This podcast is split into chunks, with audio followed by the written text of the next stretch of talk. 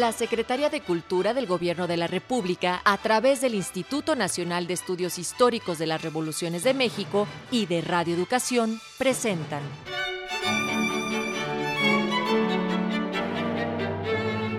Los grandes discursos del Congreso Constituyente.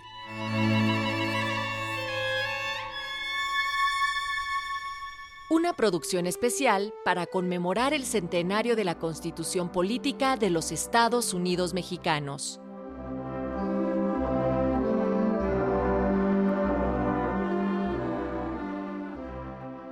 Con el regocijo que hemos venido asistiendo a estos programas, hoy estamos otra vez a su lado, esperemos contar con su atención este es uno más de los programas pertenecientes a la serie Los grandes discursos del Congreso Constituyente. Hoy escucharemos fragmentos del discurso que pronunciara el diputado constituyente Paulino Machorro Narváez en torno a la trascendencia de la función del Senado y para enriquecer nuestra emisión está presente por parte del Instituto Nacional de Estudios Históricos de las Revoluciones de México el doctor Francisco Burgoa, a quien me da mucho gusto saludar. ¿Cómo está? Bien, bien y encantado nuevamente de estar aquí en Red Educación. Pues el tema que nos ocupa, ya lo dijimos, es referente a las funciones del Senado. ¿Qué nos comenta en torno a ello? En el caso de Paulino Machorro, que hay que decir que es abogado, abogado duranguense, su defensa le hace en función de que el Senado de la República no debe de perder su esencia totalmente democrática, y también de representación al pueblo. Durante este discurso, él primero hace un recuento histórico para recordarnos cómo ha sido la evolución de esta Cámara de Senadores durante la historia constitucional de México, hablando, por ejemplo, de la primera constitución federal, la de 1824, en donde nos recuerda que la elección de los senadores eran directamente por las legislaturas de los estados. Para 1857, ahí se da una discusión pues muy interesante, porque se creía que los senadores pues lejos de ser una cámara que permitiera la resolución de los distintos asuntos propios del Congreso de la Unión, pues estaba haciendo lento el proceso legislativo y se estaba perfilando como una cámara aristocrática. Por eso es que dentro de estas discusiones en el constituyente del 57, pues se decidió suprimir el Senado ya le correspondió a Sebastián Lerro de Tejada durante su presidencia impulsar su restablecimiento y de ahí hasta pues no había operado ya durante la revolución ya con Victoriano Huerta después de lo que sabemos que aconteció. Por eso es que Carranza cuando presenta su proyecto de reformas, él ratifica dos cámaras en el poder legislativo, una de diputados y otra de senadores. Lo que se busca es que no se pierda este vínculo de representación de los senadores con los ciudadanos. Es decir, lo que Paulino Machorro se enfoca es muy puntual, que así como la Cámara de Diputados tiene un principio democrático en su representación frente a los ciudadanos, también lo debe de tener los senadores. Es decir, que no pretender que porque el Senado representa a los estados, entonces los senadores se van a quedar lejos de las necesidades de los ciudadanos que finalmente a ellos se debe que hayan sido electos. Dados estos puntos de orientación por el doctor en Derecho Francisco Burgoa, vamos a escuchar parte del discurso del diputado constituyente Paulino Machorro Narváez.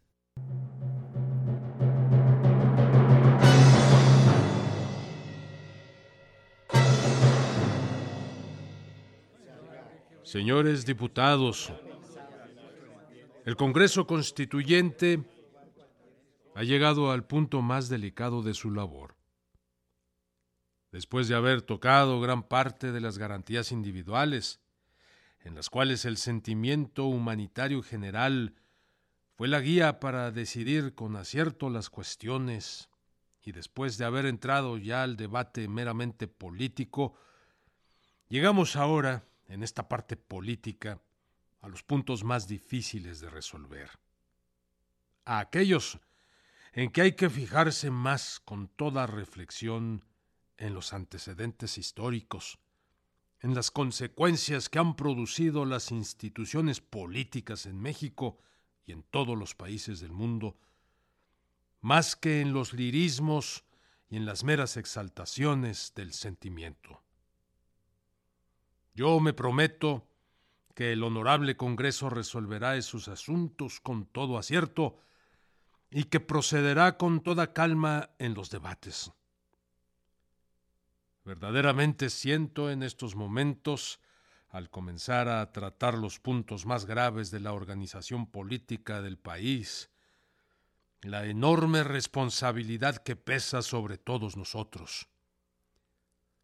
No vamos ya, señores diputados, a tratar aquí cuestiones que están debatidas hace largo tiempo, que el liberalismo ha resuelto ya y que en el corazón de cada uno de nosotros están grabadas de un modo enteramente firme.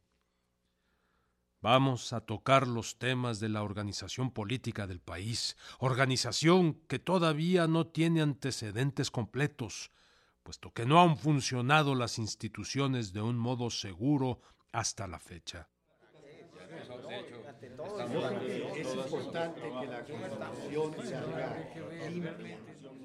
Yo quisiera, al entrar a estos puntos, señores diputados, que nuestra inteligencia procediera como hacían los judíos para entrar a su templo, que entraban temerosos y descalzos. Yo quisiera, señores diputados, que nos revistiéramos de cierto recogimiento de espíritu, puesto que un concepto cualquiera, una palabra cualquiera, puede ser de consecuencias inmensas. Imposible, imposible.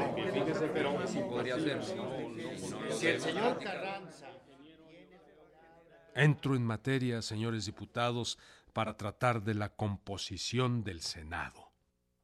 El Senado, como lo indica la palabra, y todos lo sabemos, desde los tiempos remotos, en los pueblos de la antigüedad, ha estado compuesto de las personas de mayor experiencia, sabiduría y edad, como sucedía en Grecia y en Roma.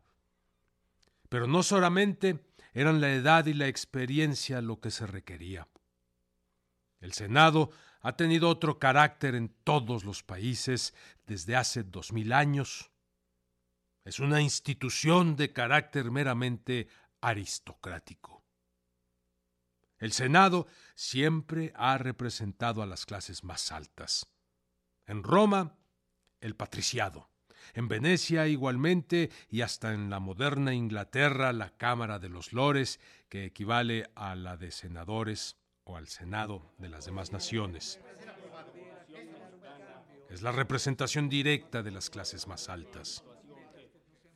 Por este motivo, las naciones europeas, al admitir el régimen representativo en el siglo XIX, comenzando por Francia al entrar los Borbones, establecieron el Senado con un carácter verdaderamente aristocrático.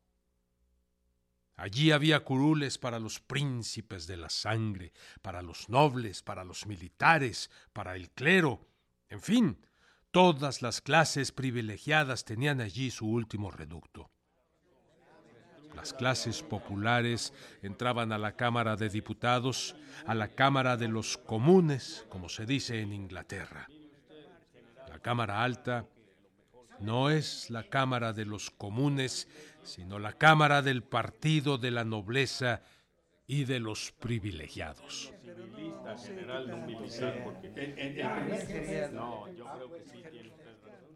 Por este motivo, al hacerse la Constitución de 1857, desde la comisión que formó el proyecto hasta la mayoría de los diputados constituyentes de aquella época, estuvieron contrarios al Senado, porque veían en él una institución de carácter aristocrático y no obstante las dificultades que se presentaron por la falta de la Cámara colegisladora, se votó en 1857 la Cámara Única, o sea, la Asamblea Popular, como representación exclusiva de la opinión del pueblo.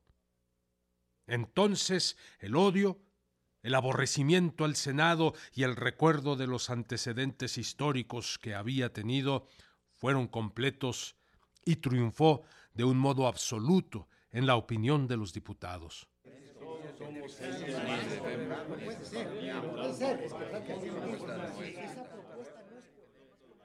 Pasaron algunos años y en 1874, durante el gobierno del señor Lerdo, durante el cual se procuró hacer las instituciones mexicanas un poco más adaptables, comprendióse la necesidad de que hubiera dos cámaras, para que la segunda cámara, compuesta de miembros de más experiencia y conocimientos, revisara los actos de la primera y pudieran así unirse los dos conceptos, la inspiración, la iniciativa, la impetuosidad de la Cámara Baja con la prudencia, la experiencia y hasta cierto punto el espíritu conservador de la Cámara Alta y que pudiera ésta hacer contrapeso a la Cámara Baja.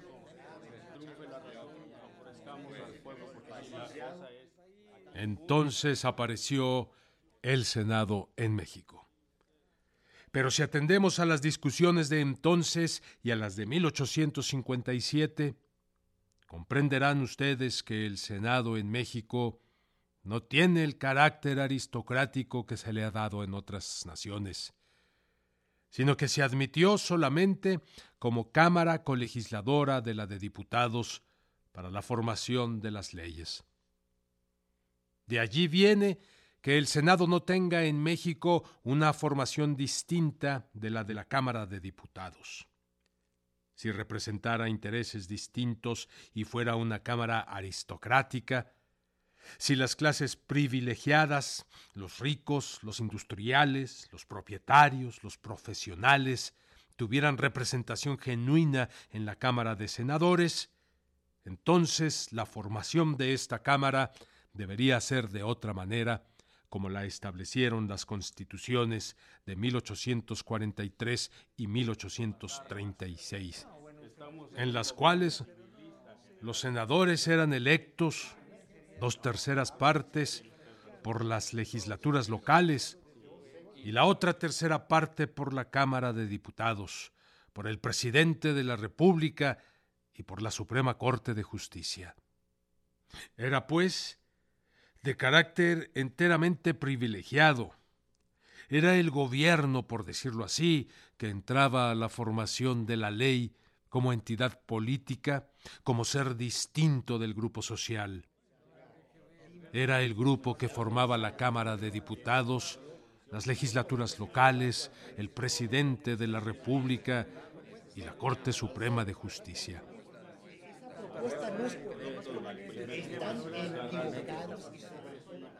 Era pues una organización aristocrática la que teníamos entonces.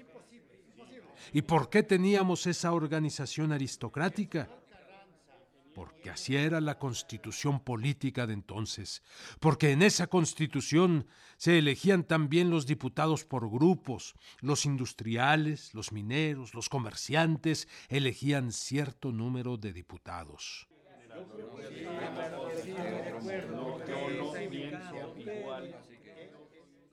En el año de 1874, al emitirse el Senado, se tuvo presente esto que no se quería dar al Senado un carácter aristocrático, y por eso no se concedió a las legislaturas el derecho de nombrar al Senado en la forma americana, sino que se le dio un origen enteramente democrático, conforme a la elección de los diputados. Este es el sistema que ahora se propone en el proyecto. Que la Cámara de Senadores no tenga un origen distinto de la de diputados, para que el mismo origen democrático sea para una Cámara y para otra. Que todas traigan la representación de la opinión popular y no la representación de ninguna clase social que sería por esto verdaderamente privilegiada. Hemos dicho que todos los privilegios deben de venir abajo y está esto en el corazón de todos los mexicanos, y no debemos admitir que la Cámara de Senadores tenga una composición de carácter aristocrático.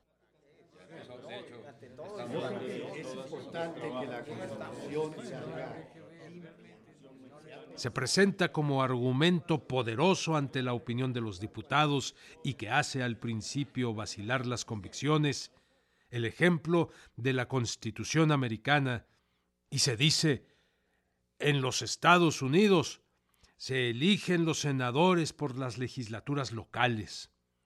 La Cámara de Senadores es la representación genuina de la federación, es la Cámara Federal. La Cámara de Diputados es el Congreso electo sobre la base de la soberanía del pueblo. La Cámara de Senadores es la Cámara Federal. Aquella representa ante los poderes públicos los intereses locales de cada uno de los estados.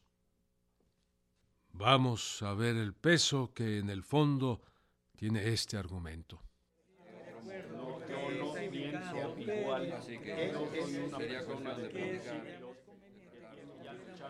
Si nos remontamos un poco a la época en que se hizo la Constitución americana, veremos allí que los intereses que entonces jugaban fueron de dos clases uno de carácter político y otro de carácter social económico. Los de carácter político eran el paso de la confederación a la federación. Eran los estados que se unían a la federación. Ellos depositaban parte de su soberanía para formar la soberanía federal. Puede admitirse en parte que el Senado bajo este aspecto representa los intereses federales. Pero no era esto. La historia nos enseña otra cosa. Los Estados Unidos estaban compuestos bajo el punto de vista social de los estados del norte y los del sur. Estos, los del sur, tenían esclavizados a los negros y los estados del norte eran los más prósperos, productores, industriales y que atraían más la inmigración por el trabajo libre y en consecuencia eran los más poblados y tenían en la Cámara de Diputados mayor número de representantes. Entonces, los estados del sur, que tenían interés en conservar la esclavitud, porque era la organización económica del país, procuraron que los estados del norte no los dominaran con el mayor número de diputados. Pongamos el ejemplo aquí de que el estado de Jalisco fuera el estado antiesclavista y que otro estado, el de Colima, fuera esclavista. Pues indudablemente que el estado de Jalisco con veinte votos apoyaría la antiesclavitud y Colima no tendría más que aceptar este cambio tan grande en la organización del trabajo.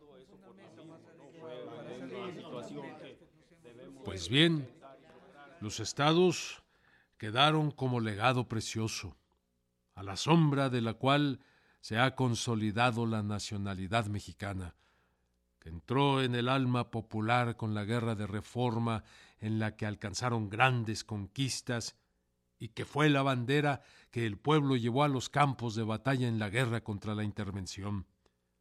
Lleva indiscutiblemente en sus preceptos la consagración de los más altos principios reconocidos al fulgor del incendio que produjo la revolución más grande que presenció el mundo en las postrimerías del siglo XVIII, sancionados por la práctica constante y pacífica que de ellos se ha hecho por dos de los pueblos más grandes y más poderosos de la Tierra, Inglaterra y los Estados Unidos.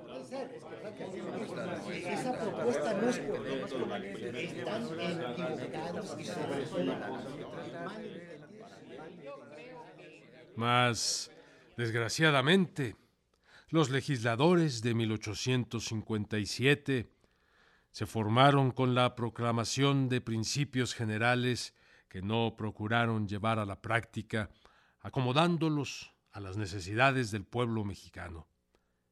De manera que nuestro código político tiene en general el aspecto de fórmulas abstractas en que se han condensado conclusiones científicas de gran valor especulativo, pero de las que no ha podido derivarse sino poca o ninguna utilidad positiva.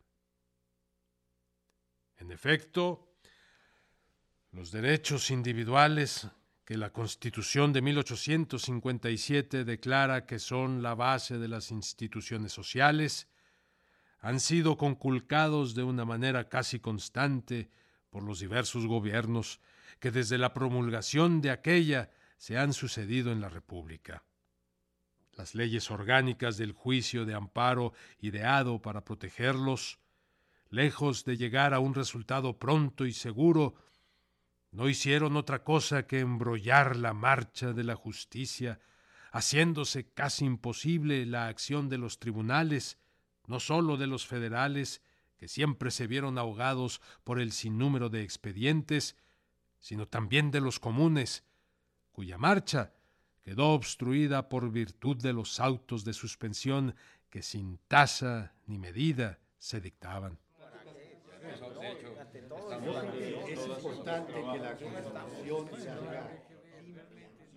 Pero hay más todavía.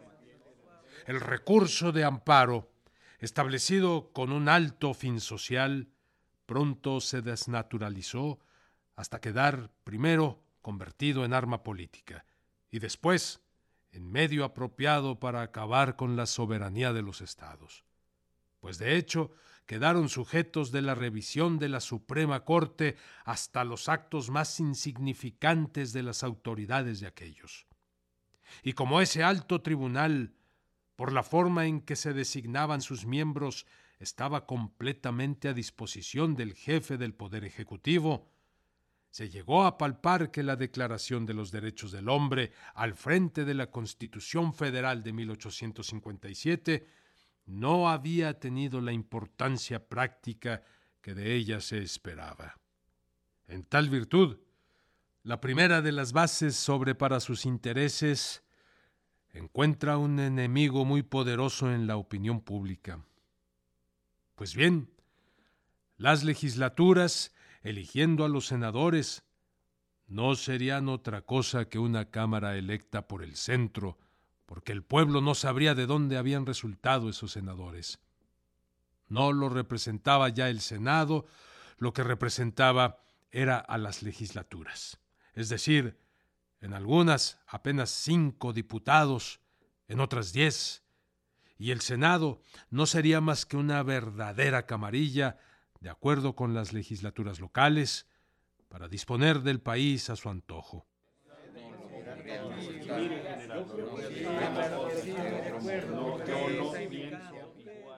Mientras el sistema que se propone por la comisión, que es el mismo del primer jefe, es el sistema que, en nuestro concepto, responde más a las necesidades sociológicas de nuestro país.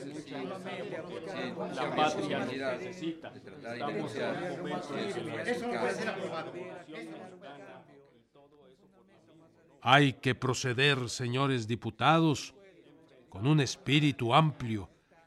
Hay que dejar la política de ayer, porque ésta, bajo el nombre de federalismo, no hace sino encubrir los provincialismos, no hace sino muchas veces disfrazar intereses bastardos.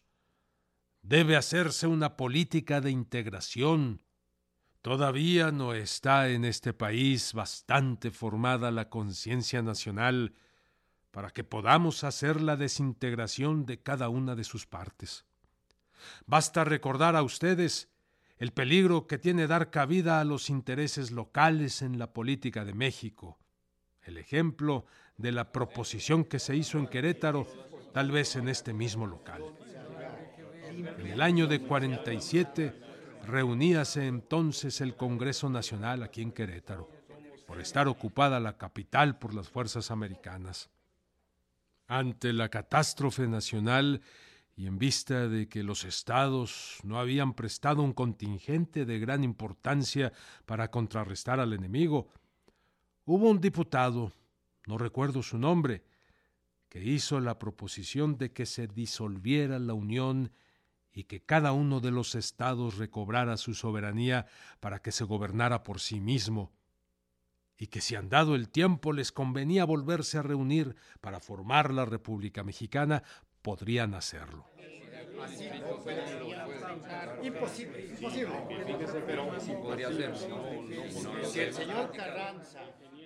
Eso fue el sumum de la desintegración nacional. Debemos ahora procurar apretar los lazos de unión de los estados con la federación y para esto lo mejor es que la Cámara de Senadores sea representante no de las legislaturas de los estados, sino de la opinión pública del país.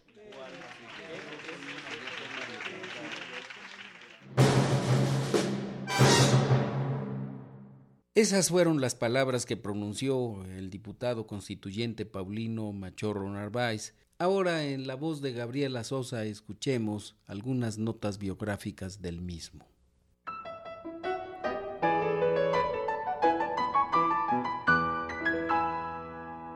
Paulino Machorro Narváez nació en septiembre de 1877 en Durango Murió el 11 de marzo de 1957 en la Ciudad de México.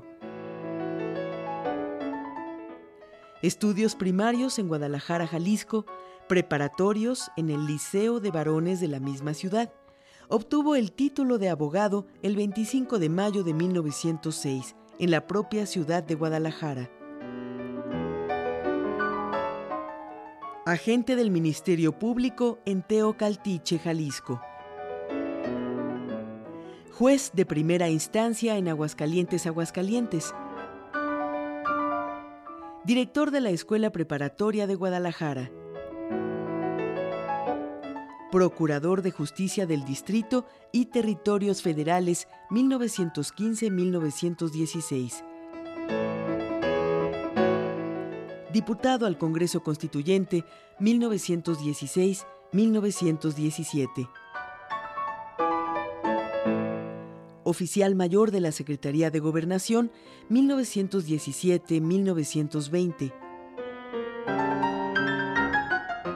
Catedrático de Derecho Constitucional de la Escuela de Leyes de la Universidad Nacional de México de 1925 a 1928. Magistrado de la Suprema Corte de Justicia de la Nación 1928-1934. Obras. La enseñanza en México. Curso completo de educación cívica. Don Francisco Severo Maldonado, un pensador jalisciense del siglo XIX. Derecho Penal Especial y la situación legal de la Contraloría en México. Inéditas, el Foro de Guadalajara y la Constitución de 1857.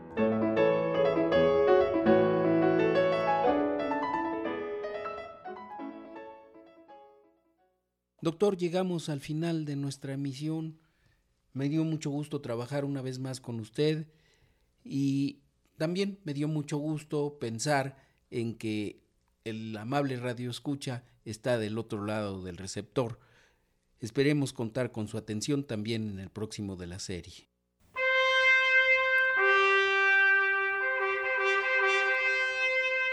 La Secretaría de Cultura del Gobierno de la República, a través del Instituto Nacional de Estudios Históricos de las Revoluciones de México y de Radio Educación, presentaron Los grandes discursos del Congreso Constituyente. Una producción especial para conmemorar el centenario de la Constitución Política de los Estados Unidos Mexicanos.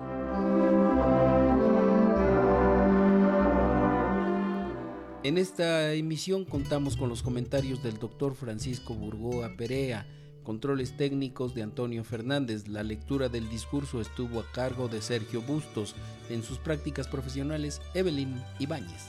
Coordinación con el INERM, Heriberto Acuña. Asistente de producción, Estrella Coral. En la conducción y realización, Edmundo Cepeda.